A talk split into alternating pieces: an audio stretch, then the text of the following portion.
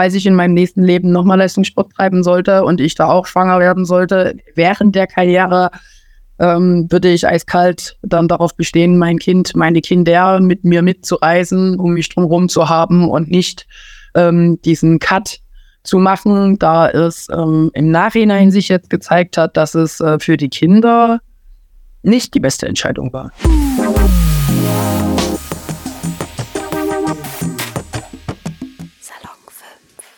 Moin, mein Name ist Melich Tadek und heute beschäftigen wir uns mit dem Thema Sexismus im Sport. Wie ist es als Profisportlerin während der Karriere Mutter zu werden? Heute ist meine Interviewpartnerin Christina Schwanitz. Hallo Christina. Hallo. Du bist ehemalige Profi-Kugelstoßerin, ähm, Weltmeisterin und zweifache Europameisterin und wurdest während deiner Karriere Mutter. Ähm, und zwar wurdest du 2018 Vize-Europameisterin, ein Jahr nach der Geburt deiner Zwillinge. Dann kommen wir auch schon zur ersten Frage. Ähm, du warst ja erfolgreich ähm, als Kugelstoßerin und ähm, wie präsent war das Thema Familienplanung?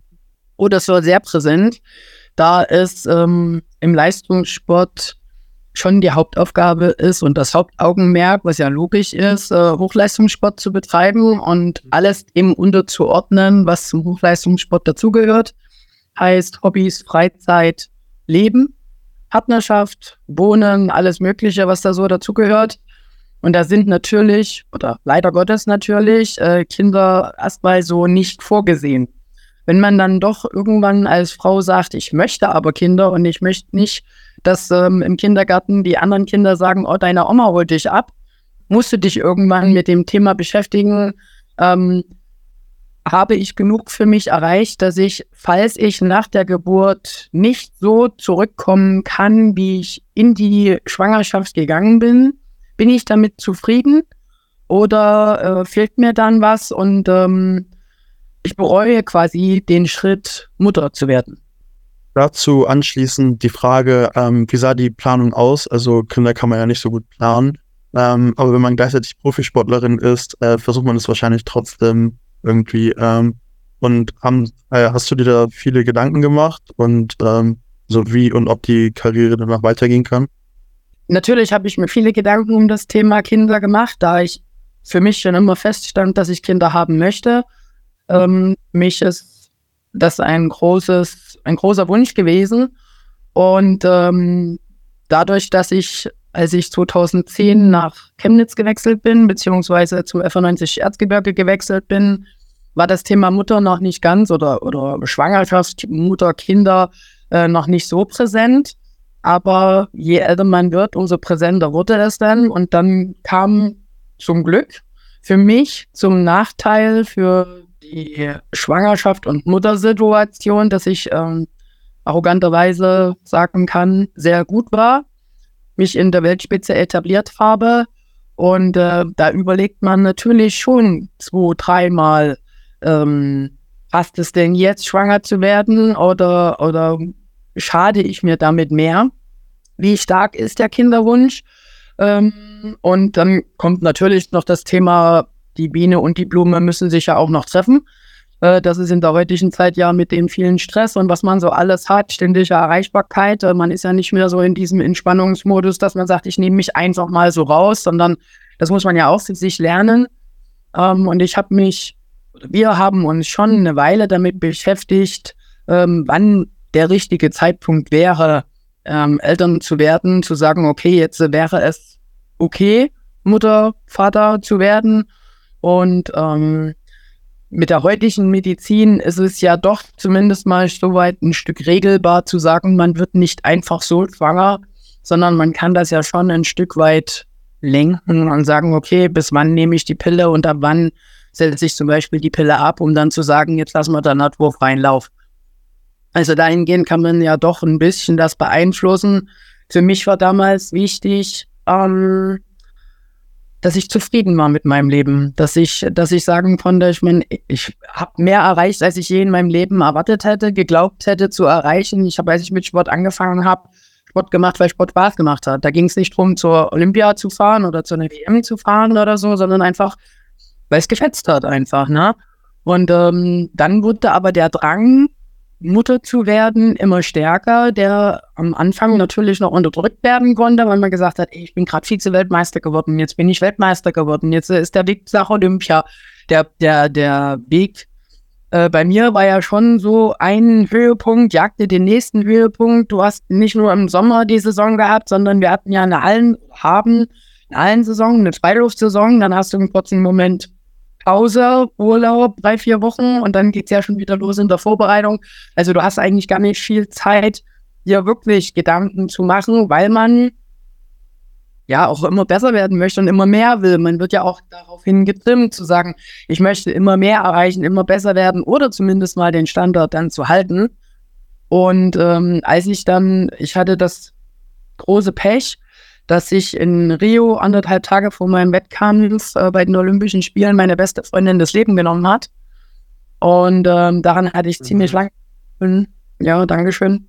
Äh, da hatte ich ganz schön lange dran zu knaupeln und äh, das hat man auch im Wettkampf gesehen und alle, die mich näher kennen, wussten, okay, irgendwas stimmt mit mir nicht, weil man ähm, das anhand meines Blickes gesehen hat, wie ich mich bewegt habe, dass ich komplett neben mir stand und das dass halt da der Mensch da stand und nicht der Leistungssportler, was ich so grundsätzlich von mir immer erwartet habe. Ich bin ein Profisportler und dann erwarte ich auch von mir, meinen Profisport zu, zu leisten und mein Bestes zu geben. Und an dem Tag war das das Beste, was ich geben konnte. Ich meine, hey, ich bin Sechste geworden bei Olympia. Das muss man ja auch erstmal können, wie viele sich da überhaupt erstmal hinzufahren. Und daraufhin habe ich mir vom Kopf, musste ich mir einfach erstmal eine Auszeit nehmen, und dabei sind ähm, meine Krümmeln entstanden. Und äh, dann schloss ich natürlich direkt die Frage an, tja, jetzt bin ich schwanger. Dann waren es auch noch gleich zwei. Äh, eins kann jeder, so ungefähr. Äh, wie wird die Zeit danach? Also das, ähm, wie gesagt, ein Kind ist schon eine, eine, eine Hausnummer, wenn man irgendwas sehr gut machen möchte und sich da sehr engagiert darin und viel Zeit und das ist dann egal, ob man Hochleistungssport betreibt oder ob man in irgendeiner Führungsposition ist oder ne, man kann überall viel Zeit verbringen und wenn man was erreichen will, investiert man einfach noch mehr Zeit, damit man eben da ankommt, wo man hin möchte, ungefähr zumindest. Und dann hatte ich mir von Anfang an so ähm, das freigelassen und gesagt, ich weiß nicht, ob mich das Mutterglück so ausfüllt, dass ich sage, boah, nee, ich muss jetzt erstmal zu Hause bleiben und mich um mein Leben mit meinen Kindern und meiner Familie erstmal widmen und mich nur darauf einlassen. Und mich erfüllt das so sehr, dass ich darin mein Glück sehe, zu Hause meine Kinder zu betreuen, den Haushalt zu schmeißen und meinem Mann den Rücken frei zu halten. Oder ob ich sage, nee, mir fehlt noch was. Ähm, ich muss noch mal. Und äh, das war tatsächlich ähm, zwei, drei Monate schon nach der Entbindung. Also ich meine, ich hatte es, ich hatte eine gute Schwangerschaft, ich hatte Gott sei Dank also kaum Probleme. Ähm, auch die Geburt war recht einfach. Ich bin zwei Stunden nach dem Geiselschnitt schon wieder gelaufen, aufgestanden, gelaufen und so, wo ganz viele Frauen sagen, boah, boah, es war ein Tag, um mich davon zu erholen. Da hat mir der Leistungssport natürlich gut getan. Und da habe ich aber dann schon gemerkt, ähm, dass ich noch nicht fertig bin mit Sport und ähm, dass es für mich dann meine Aufgabe war, für andere vorbildlich äh, mich zu verhalten und zu, zu zeigen, eher in Anführungsstrichen nur, weil man ein Kind bekommt, bedeutet das nicht, dass die Karriere beendet ist, egal jetzt äh, ob im Sport oder anderen Bereichen. Und genau deswegen habe ich mich dann recht schnell wieder gequält und äh, diszipliniert und meinen Sport wieder angegriffen und wollte unbedingt auch nach Berlin, um zu zeigen, auch mit Zwillingen, das ist zwar koordinativ und organisatorisch eine echte Hausmarke gewesen. Ähm, die Hausnummer, die ließ sich nicht so von der Hand weisen. Aber wenn man da recht gut strukturiert ist, ist auch das möglich, wenn alle drumherum natürlich dann auch ein Stück weit Rücksicht nehmen. Vielen Dank. Ähm, also eine Frage, die da ganz gut dran knüpft, wäre, ähm, welche Unterstützung du denn auch erfahren hast, also vom Verband oder vom Verein? Ja, das äh, hielt sich leider ziemlich in Grenzen.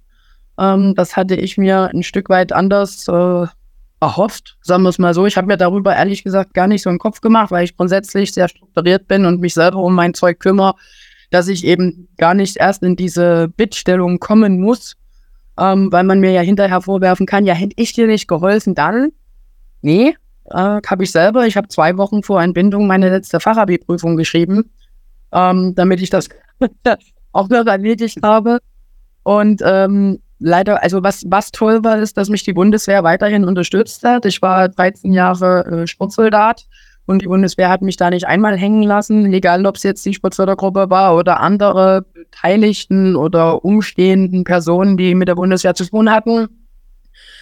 Ja, mit ähm, dem Verband und meinem Verein, die äh, hielten sich da leider sehr zurückhaltend ähm, im Hintergrund auf und äh, warteten den Dingen da erstmal ab, die da kommen würden mit der Argumentation, ja, sie macht ja jetzt keinen Sport. Ähm, da braucht man sie ja jetzt erstmal nicht unterstützen, was in meinen Augen sehr fehlerhaft war. Ähm, da in den fünften Monat oder beziehungsweise bis in den sechsten Monat noch Sport getrieben habe. Ich bin im fünften Monat noch deutscher Meister geworden. Also wir standen sozusagen zu dritt auf dem Siegertreppchen ähm, und habe damit ja schon bewiesen, dass ich ähm, viel wollte und viel gezeigt habe. Natürlich gehörte auch ein Quäntchen Glück dazu, aber das gehört beim Sport nun mal immer dazu. Ähm, aber das fand ich, ähm, ist ausbaufähig. Und äh, welche Rückmeldung hast du da von anderen Sportlerinnen und Sportlern äh, erhalten? Also es waren natürlich, äh, das klingt zwar jetzt auch doof, aber viele beeindruckt, ähm, weil ich das ja auch sehr lange für mich behalten habe, weil ich nicht in die Situation wollte, oh, du bist schwanger, mach mal langsam, setz dich mal hin, ruh dich mal aus, sondern dass ich selber entscheiden wollte, natürlich mit Absprache mit meiner Ärztin und Frauenärztin und alle, die da eben involviert waren, wie weit das okay ist, Leistungssport zu betreiben. Ähm, und äh, ich habe halt das ja, Glück, Talent, Disziplin, Vorarbeit, wie auch immer man das äh, titulieren möchte, dass ich recht leistungsstark wiedergekommen bin. Also ich meine, so die, die 19 war dann trotzdem immer noch so vor dem Komma, plus minus. Natürlich, je älter ich wurde, umso weniger war die 19 da, aber ähm, die Leistungsfähigkeit riss nicht abrupt ab, nur in Anführungsstrichen, weil ich schwanger war und Kinder bekommen habe, sondern mein Körper hat da eher positiv reagiert und ich konnte im Positiven daraus zehren. Ähm, ich muss auch ehrlich sagen, das klingt zwar jetzt meinen Kindern gegenüber fies, aber war zwei Wochen im Trainingslager und ausschlafen war auch Luxus. hatte es mein Mann nicht ganz so einfach. Äh, allerdings hatte ich dann eben auch den Nachteil, dass ich meine Kinder einmal im Jahr äh, für eine Woche mit ins Trainingslager nehmen konnte. Ansonsten war ich von meiner Familie getrennt. Ähm, das würde ich nie wieder so machen. Also das sind so Sachen, daraus habe ich gelernt und äh, falls ich in meinem nächsten Leben nochmal Leistungssport treiben sollte und ich da auch schwanger werden sollte, während der Karriere ähm, würde ich eiskalt dann darauf bestehen, mein Kind, meine Kinder mit mir mitzureisen, um mich drumherum zu haben und nicht ähm, diesen Cut zu machen, da es ähm, im Nachhinein sich jetzt gezeigt hat, dass es äh, für die Kinder nicht die beste Entscheidung war. Und äh, wie sieht es da mit den Mutterschutzregelungen aus? Also du meinst ja, du hast während der Schwangerschaft äh, auch, sag ich mal, Sport, äh, die Tätigkeit ausgeübt. Ähm, ich habe, wie gesagt, bis in den sechsten Monat noch Hochleistungssport gemacht. Danach habe ich weiter trainiert. Also ich habe danach nicht aufgehört, sondern habe mich trotzdem noch äh, bewegt und ähm, zum Schluss hatte ich einen Meter 40 Umfang, was man dann noch so von eleganten Sport machen äh, sprechen kann. Allerdings, wie gesagt, hat mir der Leistungssport sehr gut getan, dass die körperliche Konstitution recht gut war. Und ich habe ja auch recht schnell ähm, nach der Entbindung wieder angefangen. Also ich habe im Juli die Kinder bekommen und im November bin ich schon wieder ins Training gestartet. Wo ja auch, also eine normale Frau, die jetzt arbeitet, also ich will jetzt nicht sagen, dass ich unnormal bin, aber ne, eine Frau, die arbeiten geht und einfach ihr Einkommen wieder versucht zu sichern oder wie auch immer, äh, ich glaube, die hat sogar sechs Monate Zeit oder vier Monate hat man sowieso regulär, um erstmal wieder ins Berufsleben zu starten. Das finde ich jetzt so bei Zwillingen. Also finde ich schon krass, dass man so die Kinder dann nach vier Monaten so einen ganzen Tag abgeben soll. Das ist eine Hausnummer.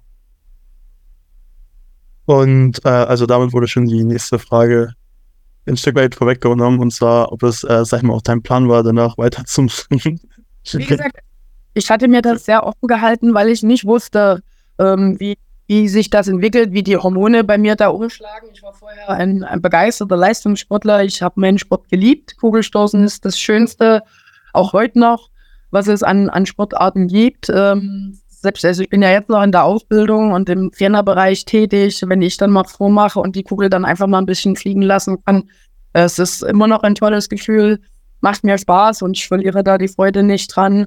Und ähm, Hormone und, und äh, die Umstellung des Körpers sollte man nicht unterschätzen, denn selbst in Berlin, da waren meine Krummeln, ich glaube, elf Monate alt, ähm, ist mein Mann mit den Kindern ins Stadion gekommen zu meinem Wettkampf und ich habe meine Tochter weinen hören. Das Stadion war rammelvoll. Also das äh, tatsächlich nicht unterschätzen, was Mutterliebe und was Mutter Natur einen so mitgibt. Äh, wie war das insgesamt für dich? Also hast du da jetzt im Nachhinein das Gefühl, dass Kinder- und Profisport gut zusammenpassen und zusammen funktionieren? Es kommt darauf an, welche Unterstützung man erfährt. Also ich, ich kenne einige Frauen, wie zum Beispiel die Fußballerin, die hat ihren Sohn einfach mitgenommen. Und wenn das mit einem Trainerteam und ähm, Vereinskameraden oder wer auch immer da involviert ist, wenn die damit alle d'accord gehen und sagen, mich stört das nicht, im Gegenteil, wir nehmen das Kind mal und ähm, äh, betreuen es, wenn du im Training bist oder so, dann glaube ich, ist grundsätzlich Elternsein nichts anderes als im Berufsleben, dass man eben sein Baby dann mal mitnehmen kann oder wie jetzt. Ähm, wir hatten mit der Kita ein bisschen Probleme, hatte ich meine Kinder auch mit in der Kaserne, ähm, weil es einfach keine andere Möglichkeit gab. Das geht auch im Leistungssport. Man muss halt immer für sich abwägen, wie viel man das will. Also meine Kinder waren, ich glaube, dreimal oder viermal in ihrem Leben mit bei mir im Training mit dabei, weil ich für mich ganz klar gesagt habe, ich bin Profisportler, ich gehe jetzt zur Arbeit, da haben meine Kinder nichts zu suchen. Ich kann den Mutterinstinkt gegenüber dem der Leidenschaft nicht abstellen. Ich bin viel mehr Mutter als leidenschaftliche Kugelstoßerin und das hindert mich, meine Tätigkeit auszuüben und mich zu verbessern.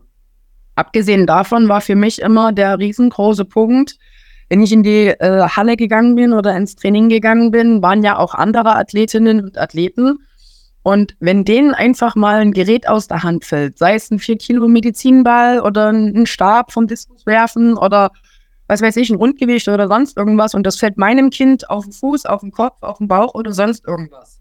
Während sich die Jugendlichen oder wem auch immer das passiert ist, ein Leben lang einen Vorwurf machen, obwohl der Mensch nichts falsch gemacht hat. Er war auf Arbeit, er hat seine Arbeit getan und ihm ist einfach bloß was runtergefallen, was passieren kann.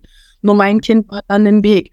Und diese Verantwortung wollte ich niemandem auferlegen. Und das ist das, was für mich immer wichtig war. Wie gesagt, wenn es gar nicht anders ging, drei, vier Mal in, in, in, in vier Jahren oder fünf Jahren, ne, dann, dann musste das, ging es halt einfach überhaupt gar nicht anders. Aber ansonsten wollte ich diese Verantwortung ähm, nicht äh, abgeben. Allerdings muss man ja, weil man, wenn man äh, ins Training geht und seine Kinder dabei hat, die müssen ja nicht im Umfeld sein. Ja, die können ja trotzdem irgendwo anders sein, dass jemand anderes danach schaut oder irgendwie. Und ich bin grundsätzlich der Meinung, dass Leistungssport und Kinder geht. Ja. Dann würden wir auch schon zum Thema Sexismus kommen. Und zwar ähm, wollen wir auch über Sexismus im Sport reden. Und hast du da etwas in diese Richtung erlebt? Also, dass dir zum Beispiel jemand gesagt hat, ähm, Kugelstoßen ist doch der, voll der Männersport oder äh, andere Erfahrungen? Also ich muss sagen, seitdem das ähm, mit dem Internet so bekannt wurde, ich bin ja nur leider keine 18 mehr, hat das natürlich zugenommen, da die Anonymität einfach größer geworden ist. Ne? Man kann heutzutage einfach über Facebook, Instagram, keine Ahnung, Twitter jemanden was an den Kopf schmeißen und ähm, ist einfach ein Anonymus. Ähm, man, dadurch entsteht natürlich auch, ja, wie soll ich denn sagen, die Angst davor, jemanden zu beleidigen, weil der mich ja nicht kennt, ist natürlich die Schwelle viel geringer, als wenn ich jemanden gegenüberstehe und sage, du bist doof. Dafür braucht man Charakter und Schulter und ein Rückgrat und ne, so. Ähm, und natürlich musste ich mir auch schon an, äh, anhören, traut sich dein Mann überhaupt zu widersprechen oder du bist doch ein Mannsweib oder hast dich aber halt ordentlich rasiert im Gesicht ähm, oder so, so einen blöden Sprüche. Aber das, ähm, womit ich mich dann so getröstet habe, ist, ähm, Neid muss man erarbeiten, Mitleid bekommt man geschenkt. Und wie sieht es mit dem Thema Bezahlung aus? Also wie werden äh, Profisportler und Profisportlerinnen äh, im Kugelstoßen bezahlt? Wissen, äh, weißt du, ob ähm, du weniger verdient hast als deine männlichen Kollegen? Also das kann ich definitiv mit Ja beantworten. Ja, ich weiß es und ja, ich habe deutlich weniger verdient als die männlichen Kollegen, da es noch immer eine Männerdomäne ist oder die Männer grundsätzlich, warum auch immer, wie auch in der Wirtschaft, äh, für die gleichen Tätigkeiten, Erfolge, Werte mehr Geld bekommen. Ich muss sagen, ich bin Gott froh, dass ich bei der Bundeswehr ähm, untergekommen bin und mich die Bundeswehr unterstützt hat. Ohne die Bundeswehr hätte ich meinen Sport überhaupt nicht finanzieren können. Die Zeit, die Trainingslager, die Kleidung. Ähm, ansonsten hält sich halt im Kugelstoßen eher, also zumindest in Deutschland, eher sehr zurück mit Sponsoren und Unterstützung, weil wir sind halt ähm, nicht 90, 60, 90. Wir haben halt noch ein Bein. Und ähm, die mediale Vermarktung ist halt auch, dass man klein, zart, bestenfalls, ich unterstelle das jetzt, blond ist und eine zarte, eine zarte Frau oder also so diese klassischen, was man sich halt so vorstellt, ist in den Köpfen immer noch verankert. Ein Sprinter ist groß, muskulös, hat einen breiten Rücken, starke Oberarme und noch größere Oberschenkel. Die Männer genauso, das sind halt alles Schränke und Frauen ähm, die, die, die, weiß ich nicht, haben irgendwie eine, männliche Seite an sich oder irgendwie sowas. Das ist immer noch in den Köpfen der Menschen, leider Gottes, zumindest ähm, so wie ich festgestellt habe, bestimmt in der Hälfte der Menschen noch so verankert. Gab es in deiner Karriere bestimmte Regeln zum Thema Kleidung für Sportlerinnen? Boah, also nicht anders als für Männer. Ähm, wir haben genauso das Trikot vorgeschrieben bekommen, wie die Hose, äh, gar Socken. Ähm, aber dahingehend, Gott sei Dank, ähm, war da die Gleichberechtigung von Anfang an, wie ich mit Sport begonnen habe, da. Und ähm, wurde dir am Anfang deiner Karriere, also wurden dir da Steine in den Weg gelegt, da du eine Frau bist? Also das, ähm, was ich am Anfang hatte, ich habe halt einen recht hohen Testosterongehalt im Blut. Der wurde dann ein paar Mal getestet von der Dopingkontrolle. Dass es dann eben nicht heißt, zu viele männliche Hormone oder irgendwie so. Und deswegen wäre es unfair, sich mit anderen Frauen zu vergleichen, als das dann abgecheckt wurde und rauskam, dass das in Ordnung ist, dass das zwar höher ist, aber von Natur an, von Geburt an nun mal höher ist ähm, sich das auch nicht geändert hat über die Zeit, die ich Sport gemacht habe. Und ich habe fast ähm, 23 Jahre Hochleistungssport betrieben. Also da hatten sie eine Weile Zeit, mich zu testen. ich wurde auch äh, öfters getestet. Ähm, aber ansonsten hatte ich nie den Vorteil. Ich glaube eher, dass ich ähm, dahingehend ein bisschen einen, einen, Vorteil hatte Männern gegenüber, da es nicht viele Kugelstoßerinnen in Deutschland gab und gibt. Und da natürlich, also wo halt Mangelware besteht, äh, dementsprechend ist die Nachfrage höher und dahingehend habe ich mich immer gut aufgehoben gefühlt und habe mir auch nie den Kopf gemacht, ob ich jetzt Vor- oder Nachteile habe, weil ich, also jetzt Trainer oder trainingsmäßig oder Verein oder irgendwie so, ob ich da jetzt ein Mann oder Frau bin, war nie ein Vor- oder Nachteil dahingehend. Äh, glaubst du, dass äh, Sexismus im Spitzensport häufiger vorkommt als in anderen Bereichen der Gesellschaft? Und wenn ja, warum? Oh, naja, sagen wir mal so, ich könnte mir vorstellen, dass es im Sport leichter ist als in anderen Bereichen, da wir ähm, uns körperlich auslasten, manchmal leichter angezogen. Also wenn ich in der Bank arbeite, habe ich nun mal eine langärmliche Bluse oder ein Kleid oder Strumpfhose oder irgendwas an, wo ich ja doch sehr gedeckt rumlaufe. Als Kugelstoßer habe ich eher ein Trikot mit einem BH nur drunter und eine kurze Hose. Ähm, dann schwitzt man noch ein bisschen. Äh, das kann vielleicht eher ermuntern, ähm, oder auch als Sprinterin oder Speerwerferin, ne, die sind ja auch alle wir tragen fast alle Trikots oder kurzärmliche T-Shirts oder irgendwie.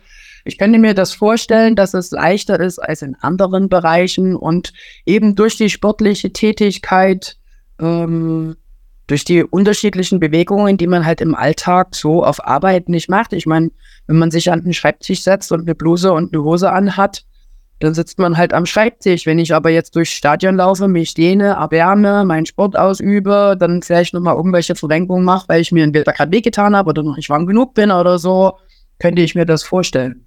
Ich persönlich habe es nie erlebt. Hast du denn die mediale Berichterstattung zu deiner Person empfunden? Also ich habe das, ich habe das große Glück, eine große Klappe zu haben. Und ähm, manchmal ist die Zunge schneller als das Horn.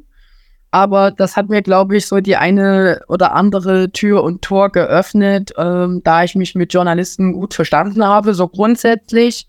Und ähm, wenn jemand mal einen Spruch gebracht hat, der mir nicht so ge gefallen hat, habe ich dementsprechend meistens kontern können. Und das hat wiederum Spaß gemacht. Und das ist ja auch das, was den Zuschauern, Zuhörern dann auch Spaß macht, wenn jemand reden kann, wenn jemand sich ein bisschen verkaufen kann. Bei mir war immer so die, für mich war immer wichtig, wenn ich irgendwo eingeladen wurde in Talkshows oder zu einem Podcast oder irgendwie so, dass die Menschen was lernen, dass die Menschen also übers Kugelstoßen lernen, dass sie Spaß haben und ähm, dass sie vielleicht sogar mal einen Lacher mit dabei haben. Also einfach so, weil jeden Tag, der nicht gedacht wird, ist ein verlorener Tag. Ja, und somit verbinden natürlich die Menschen das als positiv. Und bei mir war ja so grundsätzlich, also zu 90 Prozent bin ich gut positiv gelaunter Mensch. Und ich glaube schon, dass das Spaß macht, auch zuzuhören. Verstehen kann man mich auch meistens. Außer ich bin so voll im Dialekt drin. ähm, aber dementsprechend fand ich zumindest die, die mediale Berichterstattung meist angenehm. Und ähm, wie haben sich die sexistischen Erfahrungen auf deine Leistung und Motivation ausgewirkt? Wie gesagt, da ich persönlich ähm, in meinem Umfeld das zum Glück nicht mitbekommen habe, an mir sowieso nicht und auch in meinem direkten Umfeld fand das nicht statt. Also ich kann mich nicht daran erinnern, dass mein Trainer mich irgendwann mal unsittlich berührt hätte oder eine Trainingskameradin oder das untereinander irgendwie sich unsittlich angefasst wurde oder ich meine mal einen blöden Spruch, aber ich meine, wir waren jugendlich. Ähm, da kommt halt auch mal ein blöder Spruch und da geht es dann darum, wer kann am besten schnell genug antworten. Ähm, das war dann nicht persönlich zu nehmen. Aber so hatte ich dahingehend kein, kann ich, kann ich von keinen Erfahrungen sprechen. Um nochmal auf das Thema Karriere zurückzukommen, hättest du rückblickend irgendwas anders gemacht? Ja, hätte ich. Äh, in zwei Bereichen. In, Im ersten Bereich war, also ich habe in meinem ganzen Leben drei Trainer gehabt. Der erste Trainer war anderthalb Jahre, der war sozusagen so zum Reinkommen. Der zweite Trainer war neun Jahre und der andere Trainer war dann sozusagen die restliche Zeit. Und bei dem zweiten Trainer war es tatsächlich so, dass ich ihm so blind vertraut habe, dass das manchmal schon naiv war und ich mich habe zu Dingen entschieden, die ich rückwirkend nicht so entschieden hätte. Ähm, sei es ähm, Starts bei irgendwelchen Wettkämpfen oder ähm, ich hatte ja die eine oder andere Operation, da hätte ich mich wahrscheinlich, würde ich mich jetzt mit dem Wissen von jetzt anders entscheiden, äh, mir mehr Zeit zu lassen, wieder gesund zu werden was ich dann bei meinem zweiten Trainer oder bei dem dritten Trainer dann anders gemacht habe. Also ich habe tatsächlich daraus gelernt und habe gesagt, nee, ich lasse mir die Zeit, bis ich wirklich wieder gesund bin und dann wieder voll angreifen kann. Das nützt niemanden dieses halbgare Zeugs da.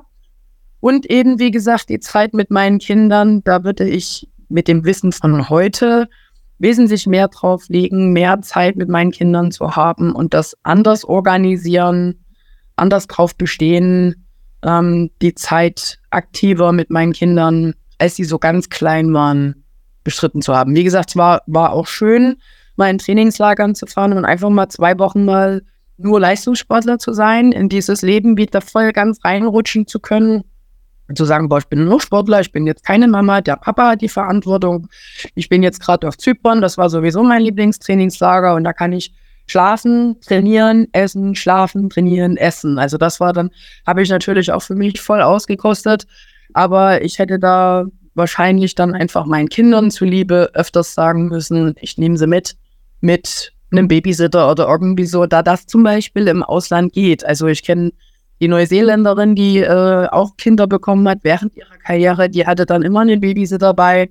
Oder eben andere Sportler auch in Deutschland, die dann gesagt haben, okay, mein Mann, der reist immer mit und ähm, da ging das dann auch finanziell zu lösen, dass die Familie das nicht alleine tragen musste, sondern da eben auch finanziell unterstützt wurde, damit die Familie zusammen sein kann und der Leistungssport halt einfach an einem anderen Ort stattfinden konnte, aber genauso qualifiziert, wie wenn man zu Hause gewesen wäre. Die zwei Punkte würde ich anders machen. Und was war der beste Moment während deiner Karriere? Du meinst sportlich? Genau. Ähm, sportlich hatte ich so einige tolle Momente, Gott sei Dank. Und nicht nur den einen, für den es sich dann, wo ich dann hinterher sagen konnte, dafür hat es sich gelohnt. Ähm, der erste coole Moment war der erste Wettkampf in meiner Karriere. Indem ich in einer, bei einer Stadioneröffnung ganz unverhofft hingekommen bin durch ähm, Schulsport. Bin zu der Stadioneröffnung mit hingegangen und habe da mit fünf Meter Vorsprung gewonnen. Das war ein total geiler Moment, weil ich habe nichts dafür getan und es war einfach nur der Spaß.